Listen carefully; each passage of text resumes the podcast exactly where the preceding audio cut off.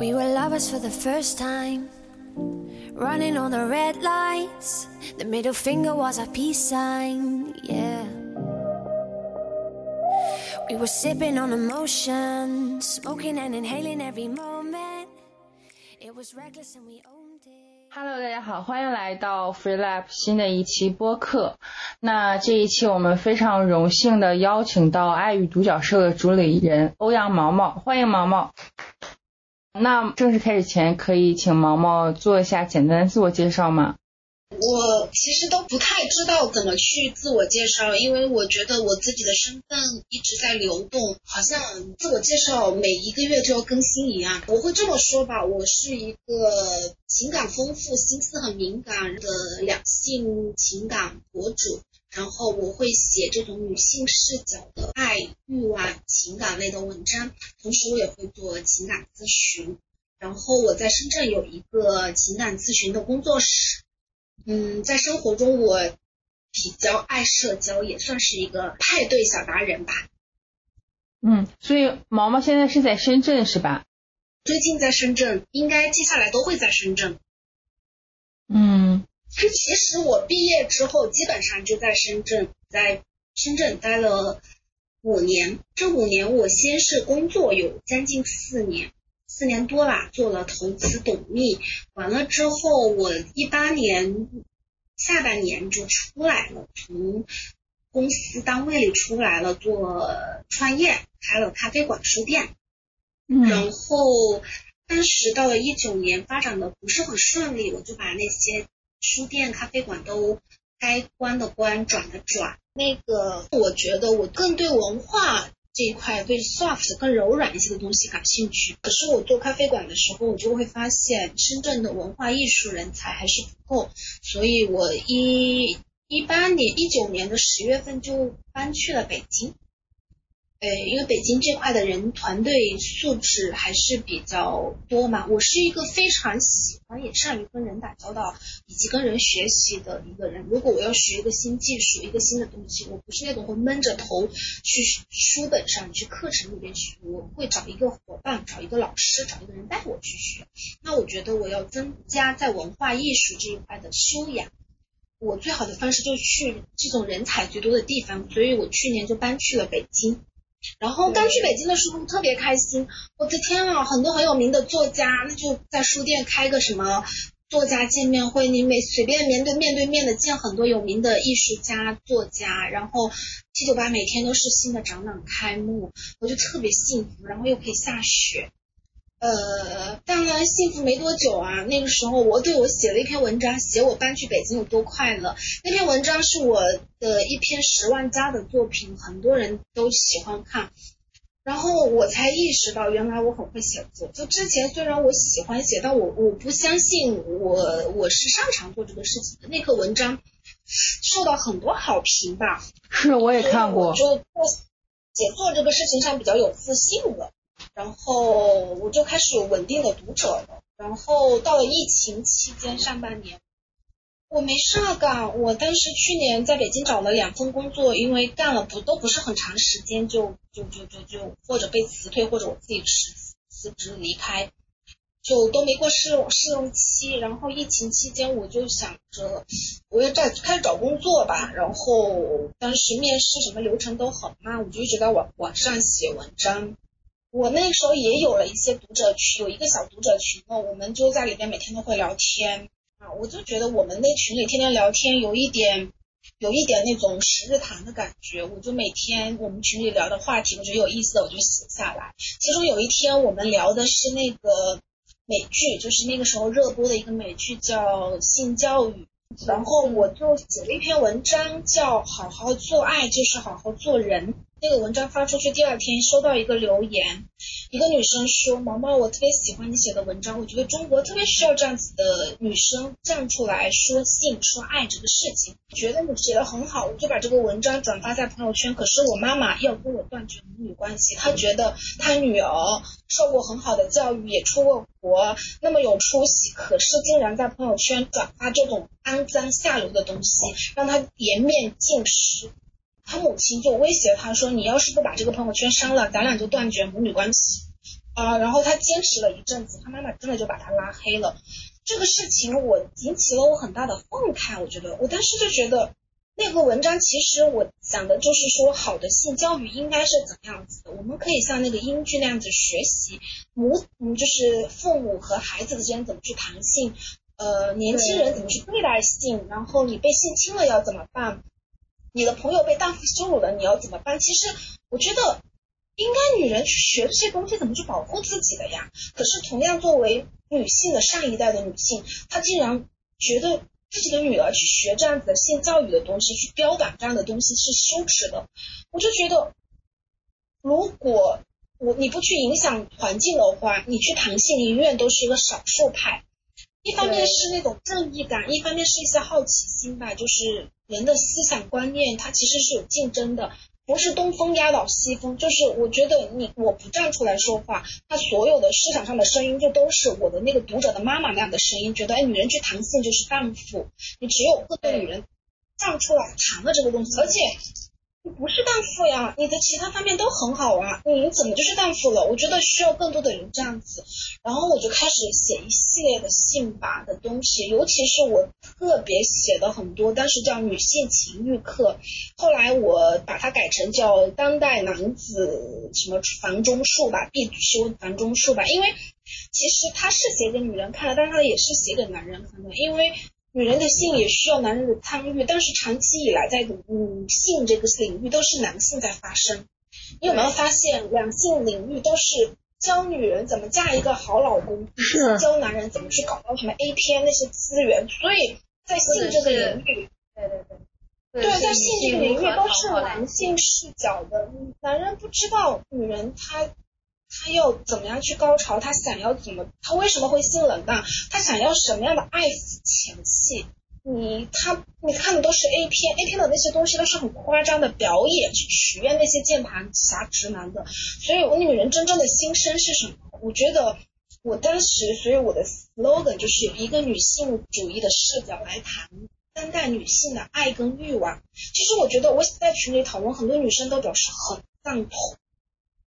是，但是就是这些东西男人不知道啊，所以我就写了一系列。那比如说你跟女人上床，你要注意什么？那女人，嗯，女人是需要前期的，女人没有在没有不在乎你那个东西有没有那么大，你如果那方面不行，你可以怎么办？就是我站在女人的角度去给男性传递一些性的资讯吧，真实的这种需求，不是你没有必要去看 A 片。是，嗯，就是当时就是就写了一些这个东西吧，然后，然后就遇到有人花钱来找我，他说，哎，他跟他女朋友那方面不和谐呀，或者说有男生他说他跟他女他他他觉得那个女生不喜不够喜欢他，愿意跟他边缘性行为，他可不可以？他说，哎，阴道是不是通往女人灵魂的通道？我要是跟他做了强强迫，我就是进入他了，他是不是就会爱上我？我我就那他花钱来找我，我虽然那时候我说的很便宜，两百块钱一个小时，但是但是我跟他说，你这样子违反他意愿去做，这是关系内的强奸，of course 你不可以这样子做，就是强扭的瓜是不甜的，你这样子不仅是伤害了你们的关系，甚至你是是犯罪。呃，我当时做完这个事情，后来他就跟我讲讲，就是他跟他女朋友怎么怎么怎么着，我就觉得我做这个事情其实也很有功德无量，其实。很多什么强奸啊、性侵啊这些什么东西，嗯，或者女人没有无性婚姻啊，就性不和谐啊，其实，呃，男人他可能看起来是男人的错，但是错分两种，有一种是蠢或者是无知，有一种是坏是恶。但我我看到的，你看他会花钱来找我的这种男生，他们不坏，他们只是无知，对两性这个知识不知道。那我觉得。文明真的知识就是力量吧，知识就是文明吧。我把这些东西告诉他，那他我就避免了一桩呃这种关系内强奸吧。所以我觉得这个事情也很有社会价值，然后也确实。有人愿意花钱来找我，且是陌生的人、陌生的读者，我就觉得，哎，这个事情还有人觉得，哎，你这个女孩子真奇怪，你为什么愿意来做这个事情啊？我可不可以加你为微信好友？我当时就开玩笑，我不想加很多人，因为那个时候会有很多人来加我，就不愿意加微信嘛。我说，行啊，你想加五百块钱吧。他真的就通过我，然后跟他跟我说，我只是会关问我关注你的朋友圈，绝对不会打扰你的，然后他就给我转了五百块钱。哎，我就发现，哎。我首先做的这个事情是有人愿意买单的，其次我个人。作为现代女性，好像也是受过很好的良好的教育，很有见识，很有能量，很有能力。然后我站出来说，哎，我们女人想要什么样的性生活？原来男人是对我也会很好奇的，他也愿意为我付费。所以我觉得，哎，可以尝试来做这么一个事儿，把它当成一个职业。嗯，对。好奇，好奇，大概就是我做成了这么一个爱与独角兽的这么一个路子吧，路的过程吧，就是还蛮偶然。因为一开始我写的那些东西也跟两性没有什么太大的关系，没有刻意要去写两性。我之前有一个咖啡品牌叫有你咖啡，有你咖啡的英语就是 uni，就是 unique 的那个那个独角兽的那个前面的单词。的中文翻译嘛，嗯，然后我自己当时是想推广我的咖啡品牌，我我是这个咖啡品牌的创始人，我和我的咖啡品牌去对话，那我当时的公众号叫与独角兽对话，后来我就做两性这一块了，我其实一直在写的两主题有两大主题，一个是爱，一个是欲望，你可以说是性吧。但不完全是性爱和欲望。然后有一天，有一个读者在后台给我留言，他说：“毛毛，你知道吗？独角兽在英欧美是就是那种三 P 里边的那个 the third party。就比如说两个夫妻，他们决定实现开，他们想打算开放式关系，然后或者他们打算玩三 P，他们去邀请第三个人加入到他们这个夫妻里面来，一起一块玩。那第三个被邀请的人就叫独角兽。”我觉得，哎，独角兽还有这个意思啊！那我那时候就把我的公众号就改了，我的品牌就改成了，把它从与独角兽对话，就是我和独角兽，我和我内心的那种 something unique 去对话，变成了呃一个爱和欲望的这么一个现代爱欲的这么一个传播的一个平台。好神奇！我觉得就是冥冥之中好像又有一些。力量的手把它，你说我做咖啡，嗯，怎么就跟这个东西，它那个品牌就是完美的衔接了。我现在经常给我的一些读者送一个小伴手礼，那个独角兽，它以前就是我在做咖啡的时候它的吉祥物，我就完美的两次创业，这个连吉祥物都可以共用。对对对，我觉得就是经历可以是有叠加的，然后再成了就是沉淀成现在这个样子，对。嗯，嗯，好奇，就是毛毛，所以说，爱与多少现在的受众是男性多一点还是女性多一点？呃，做读者的话，因为我是这样子的，我之前大概有个。六七万的一个粉丝，那个公众号被封掉了。是。现在我之前最后一次统计的时候看的时候是，大概有百分之六十的女性读者，百分之四十的男性读者。然后付费的话，我觉得男性可能会稍微多一点，尤其是在情感咨询这一块，男性会多很多一些。不管是付费的人数，还是这个付费的复购啊，付就是这个。客单价这个复购的一个频率，嗯，其实我了解一些情感咨询师，他们的呃付费客户可能更多是女女性，就是我第一次听说，就是说啊，你的更多的客户是男性，我还觉得挺就是神奇的。在市场上的情感类的项目，他们大多都是针对女性去做的。你看，几乎没有针对男性去做的情感类的平台，除非是那种什么泡学，是的，对。然后真的情感的，它都是面向女性的。其实男性的情感的被呵护、被照顾、被理解这一块是比较空白的。是，而且我发现，就是很多情感类的咨询师，他们还是更多是教女性如何去。讨好男性或者是什么？把怎么把自己嫁出去？对对对对，更多是这种感觉的。他跟那种其实他不是情感，是一种你可以说是婚恋吧，它是一种就配求偶吧。是。嗯，跟我想说的情感其实是两回事。是。我我说的情感可能是，哎，我我没有，我就是好像它是审美，它是美学意义上，就好像说。呃，审美它是没有功利性的，艺术是没有功利性的。那真正的爱情情，它可能就是我们精神上的那种浪漫的需求，我们身体上那种欲念本能的那种东西。我对这个人是他，我看见他，我就感觉我鸡点就痒；我看到他，我就心里开花。我觉得更多的是去讲这个时代的，就是去从我们作为一个人的角度，这个可能就跟我的底层的价值观逻辑比较比较比较那个什么了吧？我可能是。自己没有那么去恨嫁仇嫁，甚至我觉得我呃，哪怕一辈子不嫁也 I don't care，所以我没有办法去做出那种怎么教人嫁出去这种，我还对，嗯，好奇毛毛他你是从就是比如说上大学之后，或者说呃二十几岁以后就是这样的想法吗？就是说你，我觉得。我是这样，就是啊，我一开始也是，也是很想做一个类似于贤妻良母。我甚至因为我的家庭，所有的女人都很贤惠。我从小见的女性老师、女性长辈都是那种会生孩子、会嫁人的。我其实一直都很苦恼，我没有好的女性的那种 role model 榜样人物。那一我也会觉得，好像那我做一个女人，那也是我的命运。但是。比如说，我跟我的初恋还商量啊，我们要生一个篮球队还是一个足球队？但是你看，也会分手，就会觉得关系其实是很脆弱的。你干嘛要把自己一生的命、要日子怎么过、怎么活，都和一个男人捆绑？我这一天里面可能有一个小时是很孤独的，我需要关系。但是构成我基础快乐感的是那另外二十三个小时的时间，那我可能需要情人，需要男朋友，我我觉得也需要这种。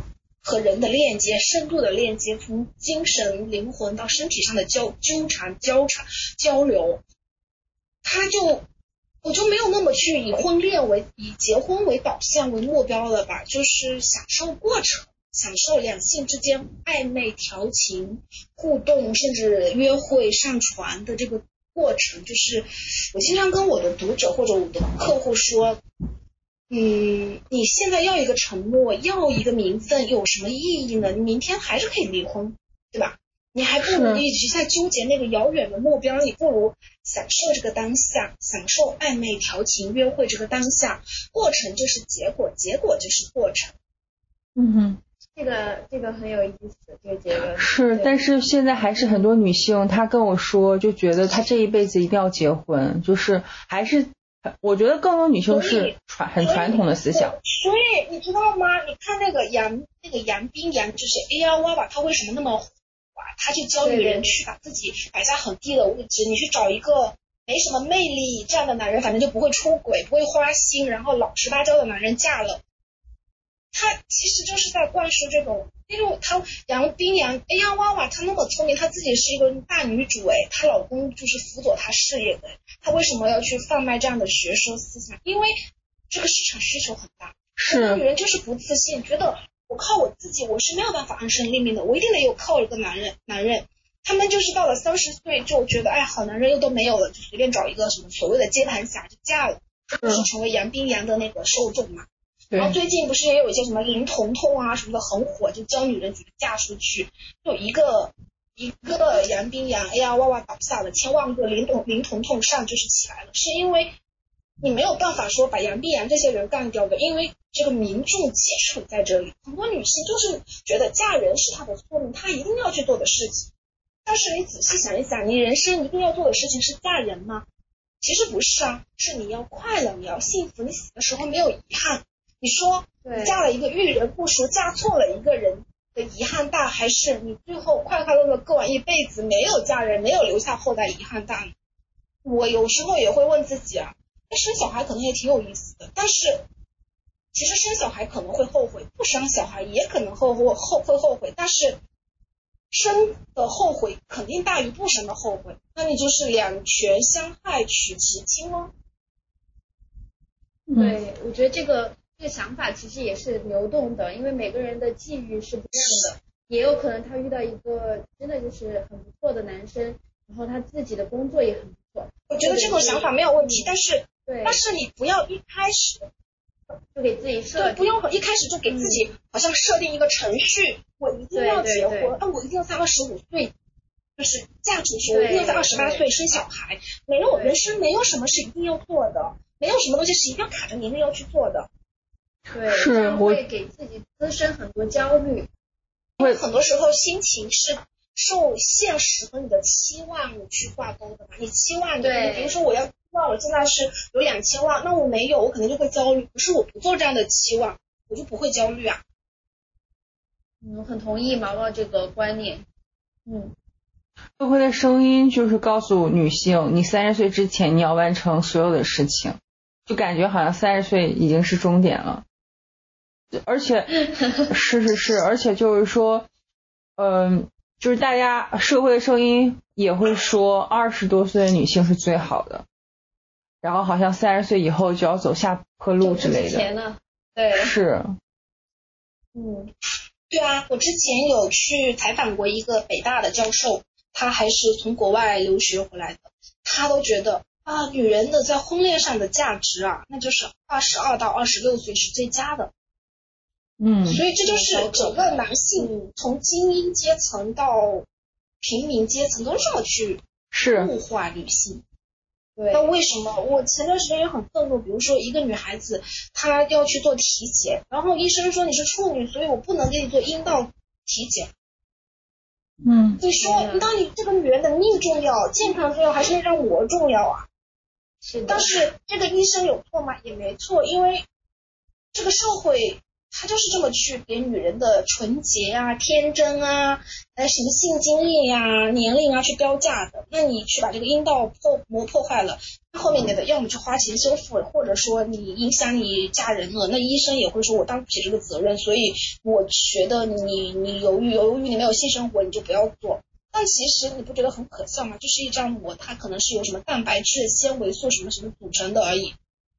是，是，我我确实就是有一种，就是把人就是圣把那层膜看成是圣女的一种标志，就觉得这个思想确实就是上一代的思思想，但现在普遍很多男性还是这样的想法，或者说有一有一部分女性也是这样的想法。其实我们嗯、呃要去做的，其实就是像毛毛这样去发声。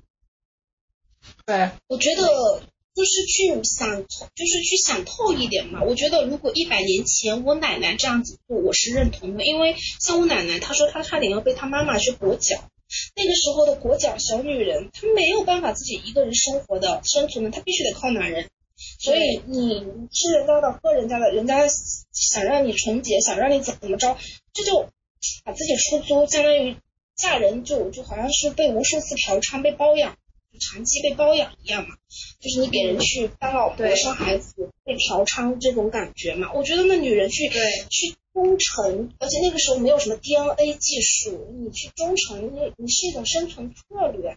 但是现在的女人，尤其是我们这代的女人，这说起来也是我们这代，尤其是我妈妈这一代女人，她们很可悲、很可怜，就是她们既要承担现代女性的这种哦，我自己要工作要赚钱，同时要承担很多传统女性的那些枷锁。枷对，就是，可是你站出来看，你已经不需靠男人生存了。对对对，是你的，没有必要去为了男权社会去去压抑自己的欲望，去为他们守贞。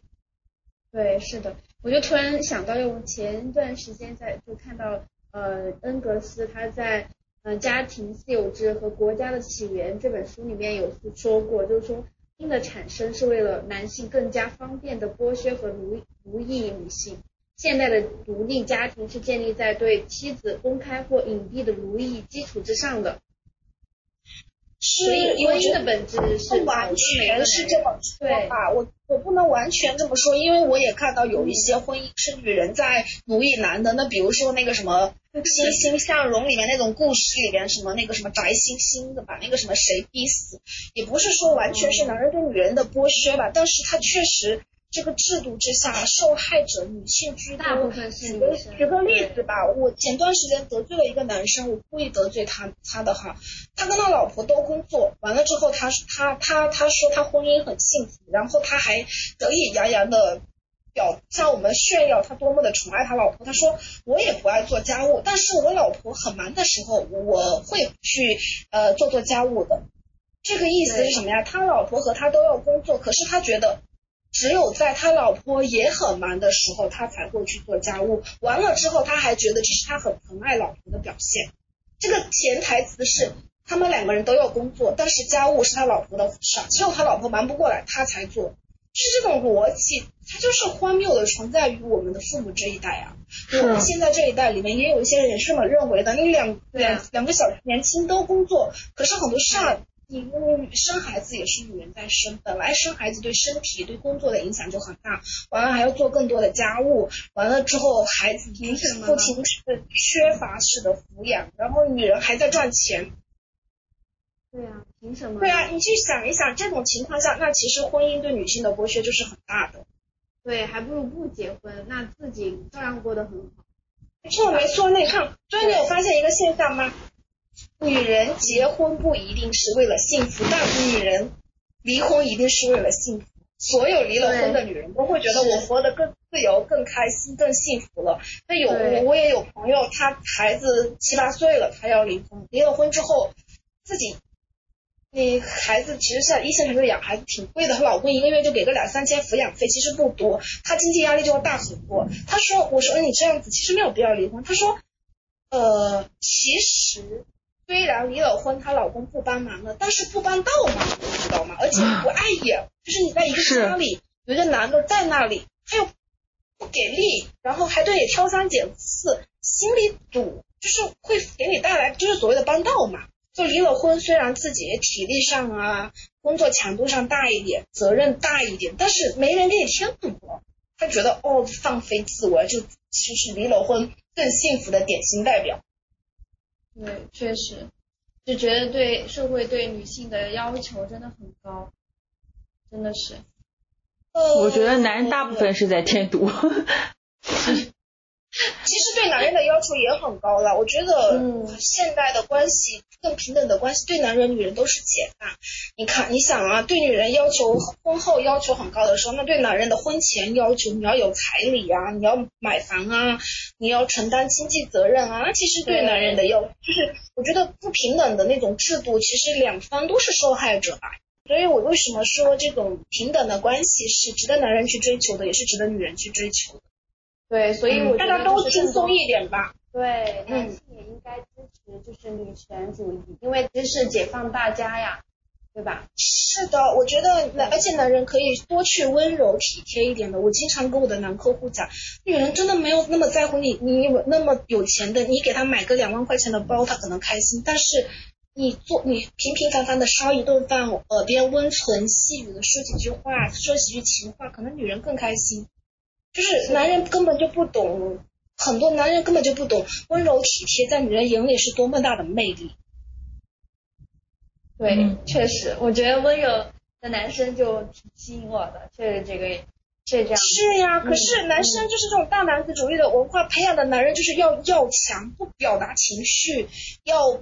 霸道要那种不允许要强势，对，不允许软弱，所以慢慢的久了，男人没有温柔的能力了。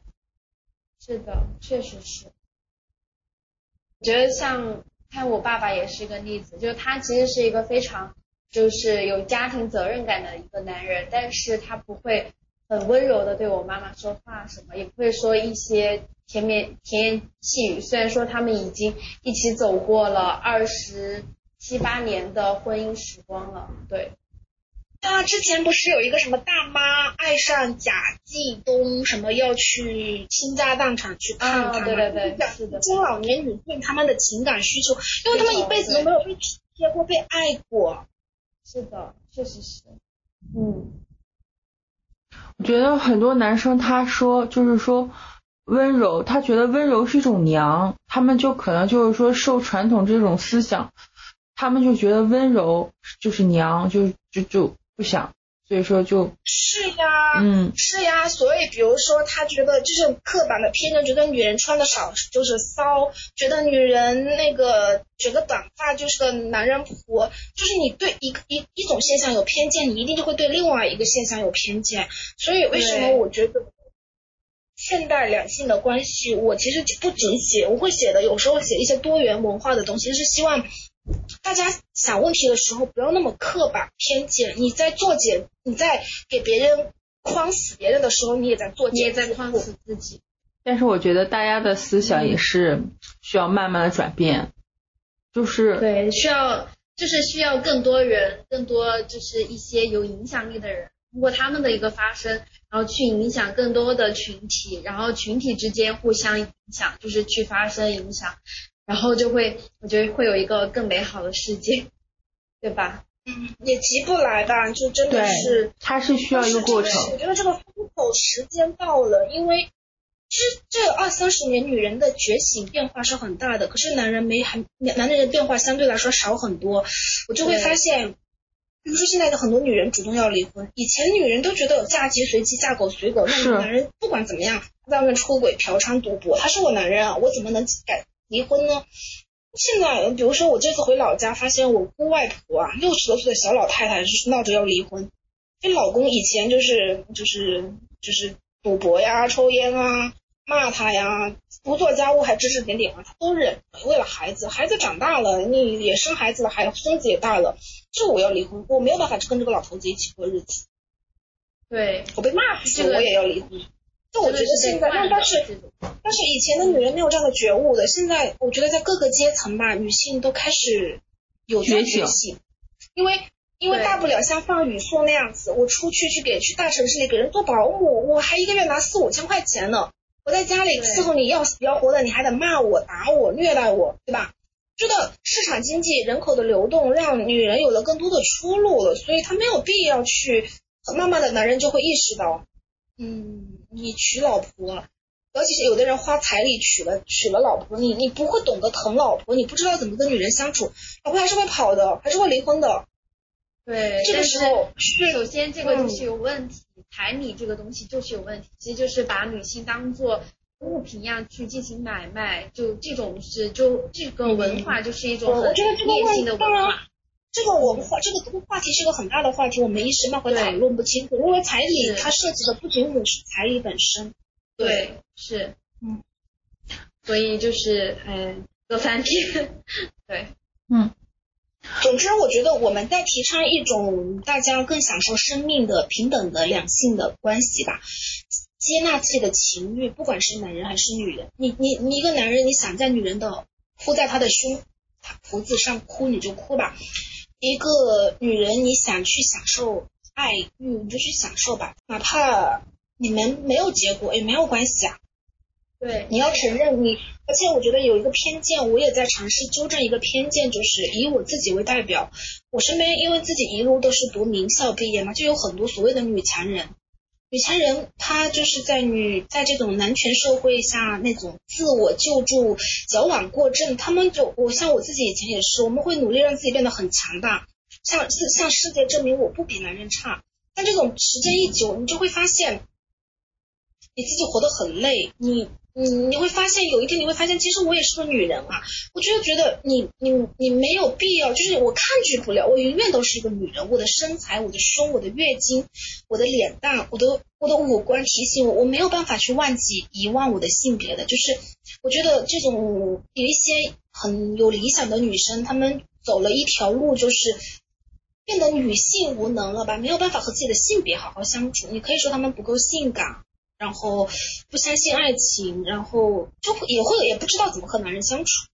我发现会有这么一个现象，对，所以我也会做面向女性做一些这样子的，就是女性魅力的一些东西。就是我们要好好的，什么样的女人是性感的呀？是接纳自己的性别，享受自己性别。你没有，你没有办法去剥离你的这个性别，所以你去享受它，你去接纳它。对。其实，嗯，关于两性的相处，这个确实是需要，嗯，是很多学习。有些人是通过一次一次的恋爱去学习，有些人是可能身边有很多小伙伴，然后给他们提建议。对，有些人看琼瑶小说，有的人看韩剧，各就是因为没有这个爱的教育嘛，性的教育，所以大家都是民间方案，各就是各有各的处方吧。嗯，对，就是我觉得之前，对，之前就是关于这种呃爱性的公众号特别少，然后我觉得自从就比如说我还知道亚米啊，还有一些比如说对类型的公众号，比如说爱与你爱与独角兽这样的公众号，然后我觉得就更多的年轻女性，对更多的年轻女性、男性都是会有帮助的。新一代的，是的，嗯，我我记得我上大学的时候都没有这样的，举个例子，没有人做。举个例子，我我我第一次那个十年前吧，差不多十年前，可能十八年前吧，我第一次去性生活的时候，没有教程，也不知道去哪去看教程，搞了几十次才搞成功。那现在的两三年级，他可以学个课程，是，找人咨询，可能一两次就成功了。而且我觉得，这就跟以前用手写字跟现在可以用电脑打字一样，这就是文明发展的一个大家的一个享受，文明发展的一个好处吧。那我现在也有一个很小的读者，他很可爱，才十九岁，那他什么各种玩的飞起，各种什么的都很懂。我就觉得，那我十年前哪有这样的条件，那也是个憨憨。是是，对，嗯，而且就是男性，就是也不。不是说，就是我觉得男性他学习的途径也是以前很有限，现在我觉得有了你们的课程，我觉得他会更懂得如何取悦女性。对，男生需要学会取悦女性。对，就是而且就需要注重一些前戏啊，比如说知道。哪里就是更 更容易让女生高潮，对对吧？其实我跟你讲啊，我其实跟你，我其实发现很多男人，他们其实都是很愿意去疼女人的。他这样子疼女人的时候，他也会很有成就感，成就感，他会心理上的快感。不仅是说因为爱他我就疼他，男人都是很愿意疼女人的，只要这个女人和他有关系，然后甚至他对这个女人有感情，他是很愿意疼的。但是他没有方法。是他不知道要怎么疼，然后女人也不会告诉他，我我希望你亲我这里，我希望你这样子抱住，女人也不说，他男人普遍情绪观察能力又差一点，所以就，对吧？嗯，对，我印象很深，我之前写过一篇文章，就是就是那个异性 SPA，就是我哦对对，就是你被封的那篇，就是女性 SPA，对对对对，我看你的那篇文章太有感触了。我。转了好多人，对，然后怎么去亲吻我，怎么去把我按按的我最后潮喷，怎么我让我觉得我身体被呵护那种感觉，很多男生都来找我，他想要去那个技师的联系方式去学这个手法，说学了之后想给自己的老婆女朋友去服务。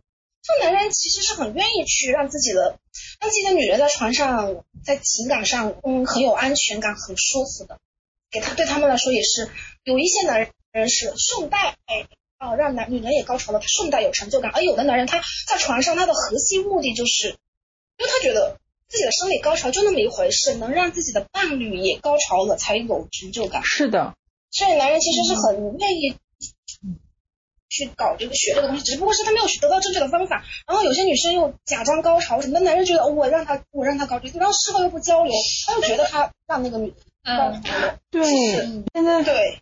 两个人演戏演一辈子都有可能，是就而且就是普通的传教士的那种体式根本就不会让女性高潮。我记得你写过一篇文章，也不一定，也有可能，也有可能，只是说它的概率低一点。对，而且反正都没有高潮的情况下，传教士好歹能提供一些体温拥抱，两个人相拥的感觉，提供一些舒服感。就是是，反正都没有高潮，那这种方式相对女的就躺下面也舒服一点。嗯，反正在没有高潮的情况下，它相对来说还是一个比较友好的体位。嗯，我觉得现在就是说，大部分女性都会让男性高潮，但是我感觉大部分男性都不会让女性高潮，真的。或者他们不懂得怎么让女性高潮。嗯嗯，这是性别的差异吧？男性的这种高潮，它是明显的特征、明显的终点、明显的开始。是的。女性的嗯，她的身体的表现都是更加隐性、微妙一些。嗯，对，是，嗯。可能女性也可能不太好意思去表达她的一个需求。是，就比如说她没感受到高潮，她可能也不太好意思。你们一定要去表达，我真的希望有一天，女人每个女人都会都可以站出来说，高潮是女人的权利、天赋人权的一部分。对，就需要高潮，没有不不能让你高潮的男人就踢下床去就好了。就是我觉得女人就分成有高潮的和没有高潮的这两种女人，真的，因为你有了高潮，就没有高潮的女人不足以谈人生，就有很多高峰体验。你跟人讲啊，那是什么样的感受？你跟他说那是高潮的感受啊，你知道吗？就是对吧？这一下子懂了，没有高潮的人他在懵逼，那是什么感受呢？对吧？嗯，对，对而，且就是高潮对女人的身体，就是它会让女人更年轻，它让女人就是新陈代谢，甚至心理上那种负面情绪的疏解，好像心，因为其实女人是是比较偏感知体的人，她心里会堆压很多负面的情绪的东西，会让我们的对，好像心里的眼睛不那么明亮，但是你把那些能，就有我有时候觉得很好的性爱之后，我的心里好像的垃圾都被扫了之后，就是心眼变得特别的清晰、通透、明亮，就好像突然做了个近视眼切割手术那种，把那个心里的那种尘埃给扫掉了，很清清爽爽的。我觉得是有很多这种情绪上的、美容上的、养颜上的、健康上的价值，还有一些社交上的那种就共情心理，比如说你要去描述一个东西登峰造极的体验，那就是高潮的感觉啊。如果你没有经历过高潮，你是没有办法跟这种人类登峰造极的体验去共情的。就我们的身体本来，你看，其实我们从小学很多东西都是从，我们的身体开始，这是耳朵，这是鼻子，那这是高潮。你是你的身体没有去经历过这个东西，你怎么去和一些，对吧？所以我觉得，对，它是一个很大的快感的来源，也是我们和自世界联系、共情、链接和人去链接的一个。它是工具，也是享受的那种地方。就是我是觉得大家要多，女性要多和自己的身体去相处、去玩、去去取悦自己的身体，嗯，然后身体反过来也会帮助你，帮你变得更聪明。对，是的。毛毛，我们就是之前认识你是通过一篇关于呃你写的文章嘛，就是那篇去日本的是那个。刚才刚才毛毛说了，嗯，对对对，就这类文文章会在就是传播传播上比较敏感嘛，那你是怎么去应对这种敏感？对，就很容易就哪封号。些关键？我就是没有应对，所以我被封号了呀。我就是没有应对，被封了呀。我我哦对对我，其实为什么刚才很多人说性这个公众号这个领域，呃，什么内容厂家很少，不是很少，其实很多，只不过是没有做大的，很难做大，因为你会因为各种各样的原因被封掉。封就现在中国这个领域，现在还是呃灰色的吧，就是我嗯也不明确打压你，但是我也不鼓励你去说。你悄悄的做是可以的，完了之后你做大了，我就会盯上你，然后对就会，所以其实有很多人都做过两性的这个领域。你看，其实你要是去仔细浏览这些信息，有很多的，只不过是没有做的大的，很难做大。那比如说我做了十万粉丝，我就被封掉了。那亚米之前也被封过，很多都被封过的，然后嗯，就很难做大嘛。那尤其是我之前连续一个月连续被封两次，我有段时间都不想做了，我觉得好累啊。你要去和太多东西去抗争了，和社会的偏见和这种，嗯，自媒体的环境和这种监管的制度，就是觉得很累。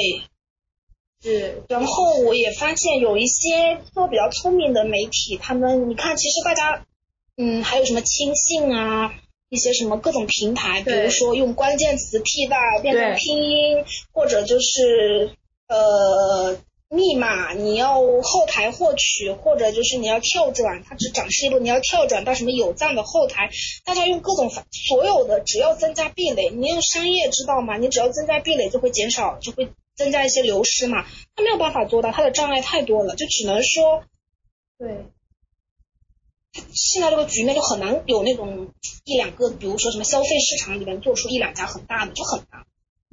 而且比如说我的读者，他你看我的文章经常会浏览量很高，但是点赞看的或转发数量很低，大家都不好意思把它分享到朋友圈。对，主要是父母。我刚刚看了一篇这样的文章，对。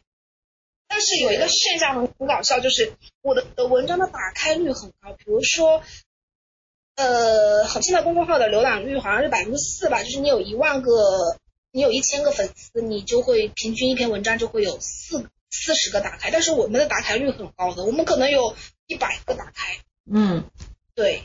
对，你比如说非常高的我有六万粉丝，那我平均一篇文章就六六千打开，但是点赞和收藏会很低，就是说明其实大家很有热情看这个东西，悄悄的看，看了不敢点赞，也不敢分享，也不敢点赞看。对，嗯，有这么一个情况，所以我有一个群，一个知识星球的交流群，大家每天可以在里边分享自己的很多东西，然后经常会有一些群友就会很爱我们那个群，觉得好像一提供了一个安全的可以交流性和爱的一个品的一个小私密的团体吧。嗯，很棒，很棒。对，是。知识星球还是比较好的。哎，对，是是是，就比较怎么说，就是有自己的一个小的圈子，然后可以去，嗯，感到很安全的去谈论这些东西，因为这些就是我们心里面需要的呀，对吧？有些你说出来，是去解决一些问题。嗯，嗯，表表达其实本身也是一种解决吧。嗯，对对对，是是是。那毛毛，你一我们知道，就是你一直是一名女权主义的实践者嘛？那你如何是看待女性权利呢？以及如何在亲密关系中，然后去保持自己的一个女权的身份？对，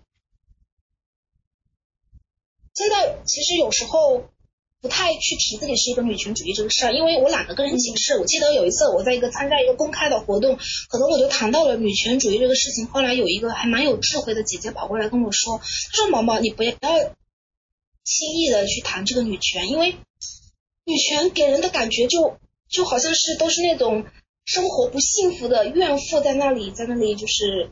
就是什么，你知道，就是大家对女权主义是有很多误解的，觉得女权主义都是那种没男人要、没男人爱，然后生活不幸福，在那里张牙舞爪。我觉得这是一种就是就好像是那种哈朝鲜那种闭关锁国的社会主义国家，开始会去说资本主义社会多么的万恶，多么的邪恶一样，就是。由于大家普遍还是男权主义思想的一个实践者、践行者或者遵守者吧，就是你去谈女权，对，会抹黑对女权主义，所以我有时候懒得去解释，我尽量不去提这个东西吧。但是我知道我在做的事情，它是女权主义运动或者实践的多元化的一个代表、一个门类吧。因为女权主义的发展是，它其实是一种女人对权利对的一个赋权嘛。从一开始的要选举权、要继承权、要受教育的权利，当时到现在，我在情感里我也有争取权利，我凭什么低三下四的呀？我在床上我也有权利，我没有我也有高潮，凭什么只让你高潮啊？对不对？那我觉得它也是女性赋权在情感，在我们最跟我们身体最密切的这个领域，就是我们在情感上，在性这个上面也要为女性去赋权。因为是的，当然，这个说的也是一个很大的话题。我之前也写过，就是在性这个领域的性别不平等也是非常严重的。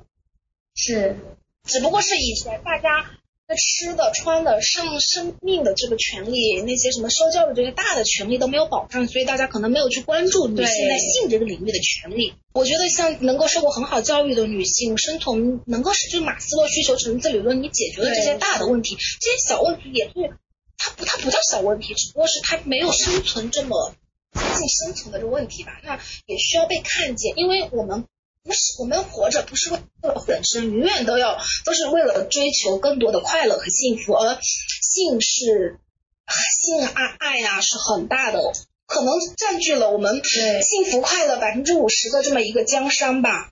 你当然要去对 care 它呀，要去好好的照照顾好它呀。是的。那毛毛，你在就是做自由职业的这个过程中，有没有遇到过一些什么困难呢？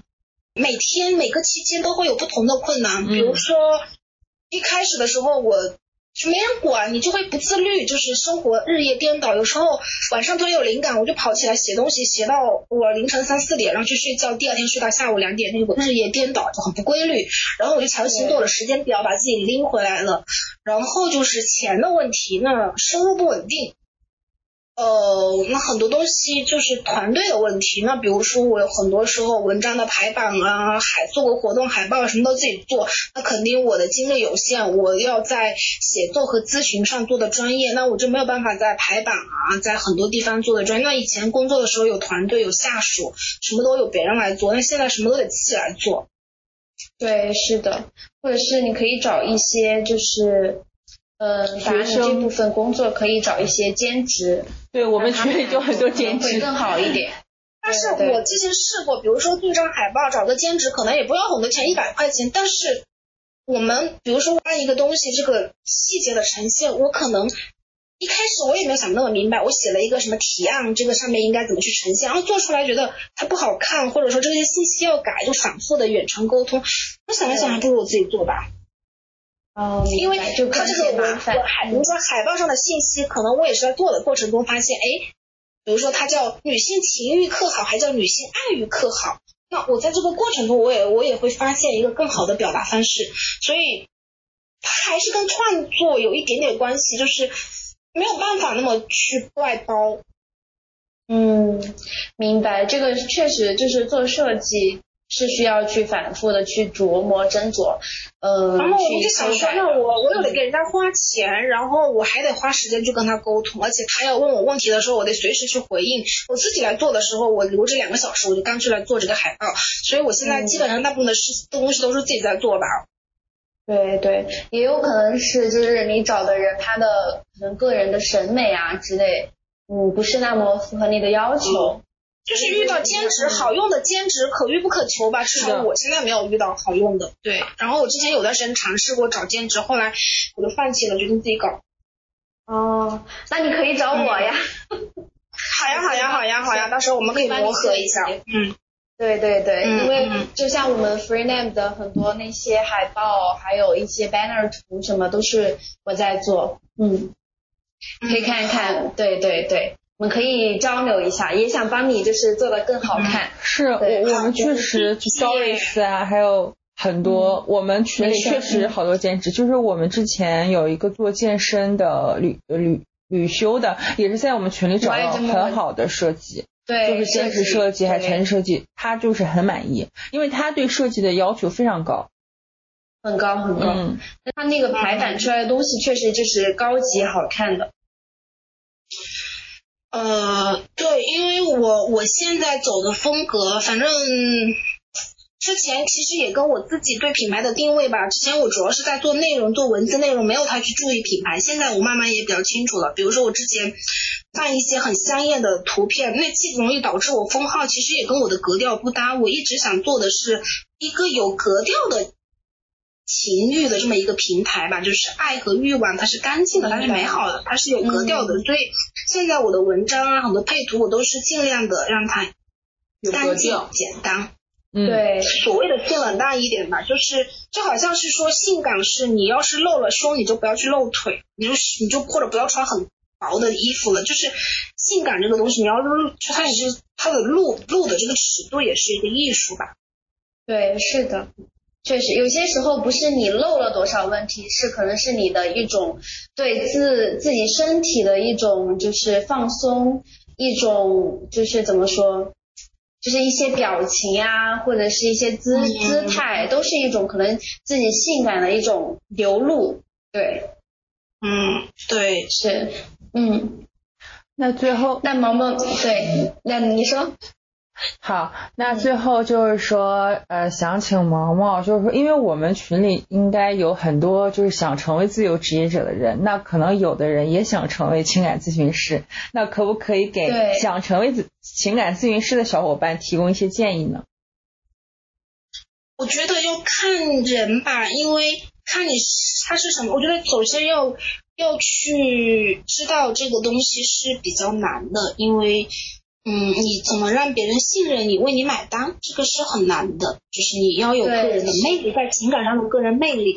我觉得有两种方式吧。第一，你谈很多恋爱，你长男无数，你有战绩，拿实际的业绩说话一样。虽然你宣传自己，我谈过两百个男朋友，我不知道这种海报拿出去宣传好好不好用哈。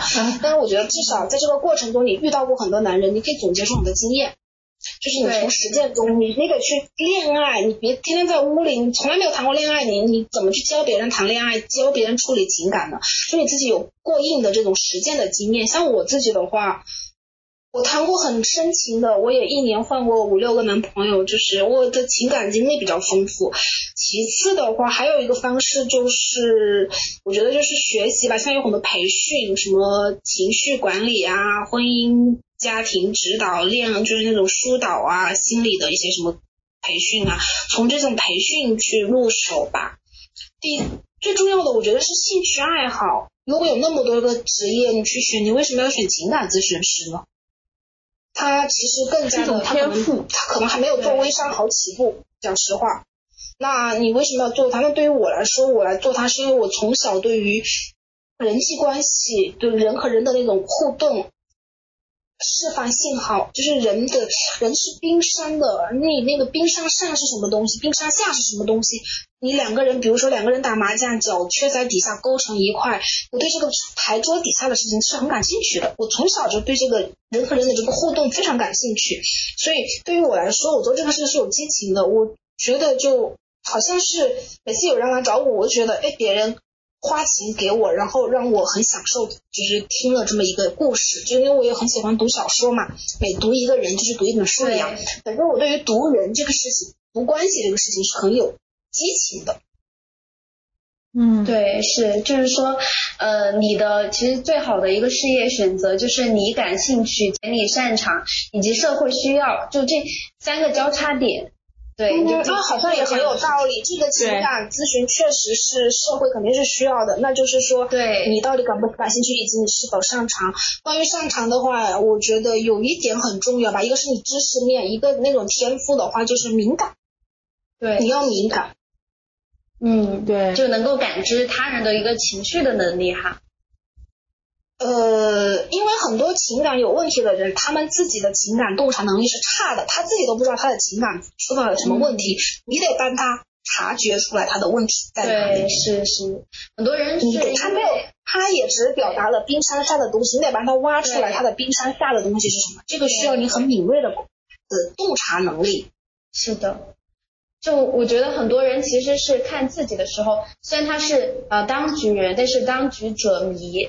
所以也需要一个就是像毛毛这样子的人来帮助他，对，去看自己对一些问题。是的，嗯，呃，还有一个能力就是不要有太强的评判心，就是存在主义的哲学，存在即合理，先去看到底发生了什么。比如说婚外情为什么不发不会发生，而不是一有婚外情就说渣男渣女去道德评价。我觉得这个能力是，就其实是需要你的思维胸襟是很开放的。对，你接纳种种情感的存在，那用户有情感出了问题的人来你这里才会觉得不是安全的。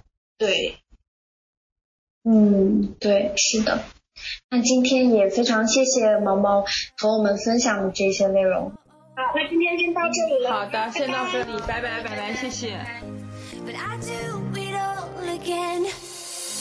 Getting drunk on the train track, way back when we tried our first cigarettes. Oh, ten dollars was a fat stack. I do it all again. Oh, bought my jacket and a snapback. Your dad's black Honda was a Maybach. Oh, restacks on the playback. I do it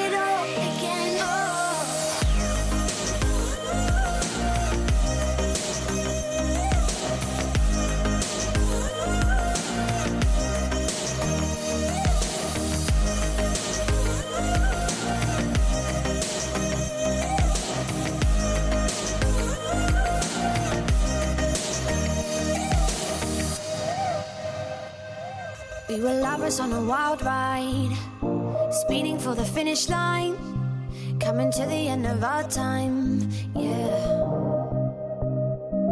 Started off as a wildfire, burning down the bridges to our empire. Our love was something they could admire, yeah, yeah. We were high and we were sober, we were on and we were over. We were young and now I'm older, but I do drunk on the train track. Way back when we tried our first cigarettes. Oh, ten dollars was a fat stack. I do it all again, oh Bought my jacket and a snapback. Your dad's black Honda was a Maybach. Oh, three stacks on the playback. I do it all again, oh